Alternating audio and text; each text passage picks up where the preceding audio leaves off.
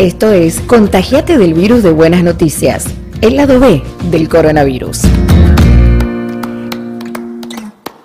Hola a todos, ¿cómo les va? Bienvenidos a un nuevo encuentro de esto tan particular que generamos cada semana, el lado B del coronavirus, esto de contagiarse del virus, de buenas noticias, todo aquello óptimo y positivo que podemos brindarte en al menos estos minutitos que compartimos cada semana a través del aire de CBC La Voz, allí en Estados Unidos, gracias al programa El Switch, que permite que este mensaje se expanda, gracias a Robert, por supuesto, a todo el equipo.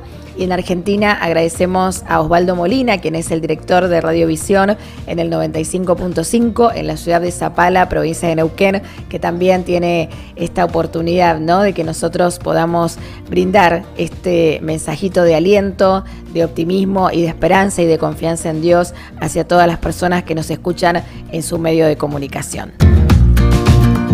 Al capítulo de hoy lo hemos titulado Pensamientos paralizantes versus pensamientos que nos invitan a la acción, ¿no? Ya hemos hablado en otra oportunidad de que las personas no solamente somos lo que hacemos, sino que también las personas somos lo que pensamos. Y cuán importante es esto en nuestra vida, ¿no? Nuestros pensamientos ejercen el control de nuestros sentimientos y de nuestras acciones.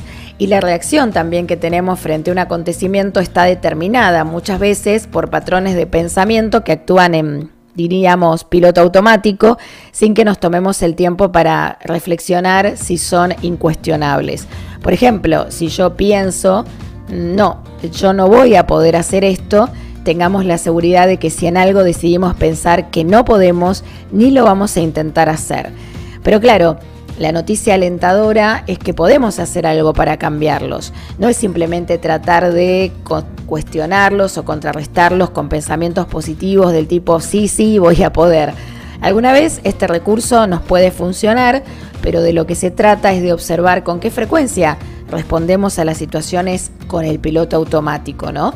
Porque cuando identifiquemos las respuestas que damos, vamos a poder tomar el tiempo necesario para recapacitar si eso que diseñamos es lo que queremos. Y de esta forma nuestros pensamientos son los que de alguna forma también van moldeando nuestro vivir. Si bien es habitual que ante determinadas situaciones críticas como las que hoy nos tocan atravesar, aparezcan pensamientos de alarma, de inquietud, de incertidumbre, de angustia.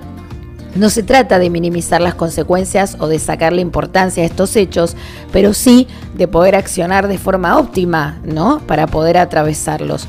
Lo asertivo, entonces, es reaccionar frente a la situación, no negarla, pero sí incluir pensamientos positivos, ¿no? Creo que en otra ocasión lo comentaba también, hay pensamientos que nos paralizan y hay pensamientos que, que todo lo contrario, nos alientan como para salir adelante. Y a veces es necesario dar marcha atrás en la memoria y recordar ese momento en el que quizás siendo niños fuimos creativos y felices. Cuando te digo que hay pensamientos que son al servicio de nuestro crecimiento son aquellos que nos permiten avanzar, resolver problemas, desarrollarnos, encontrar los recursos disponibles. En cambio, los pensamientos paralizantes se encargan de frenar cualquier tentativa de bienestar o de desarrollo personal. Quizás hoy podés empezar a aplicar algunas de estas recomendaciones que te voy a brindar, probarlas y ver qué tal te va con tus experiencias. Primero, agradecer por cada día, pensar que cada día lo hizo Dios y Dios no hace algo porque sí. Este día tiene un propósito. Piensa en cuál debe ser el propósito, el objetivo para ti en este día. 2. Rescata de alguna situación cotidiana algo que te pueda hacer feliz. Punto número 3. Cada día valora por lo menos tres cosas que ya tienes. 4. Proponte alentar por lo menos a una persona cada semana. 5. Que las últimas imágenes del día registradas por tu mente no sean las de programas de televisión, de medios de comunicación, de internet que generan angustia y desánimo. 6. Antes de dormir, considera algún aspecto que esté relacionado con tu crecimiento en lugar de acostarte con pensamientos paralizantes. 7. Ten a mano una frase alentadora mírala, que se transforme en convicción. 8. Conectate con algunos recuerdos de experiencias donde te sentiste victorioso. Y 9. Recuerda cuán importante eres para Dios.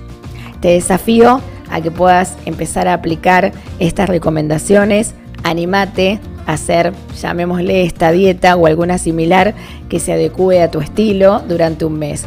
Trabaja duro en transformar los pensamientos paralizantes en pensamientos funcionales de crecimiento y pide a Dios que obre en tu vida para tener una mente positiva y renovada. Hasta aquí llegamos con el podcast por el día de hoy, con este capítulo tan particular de pensamientos optimistas versus pensamientos paralizantes. Gracias a CBS La Voz allí en Estados Unidos y gracias a Radiovisión en la Argentina, en la provincia de Neuquén.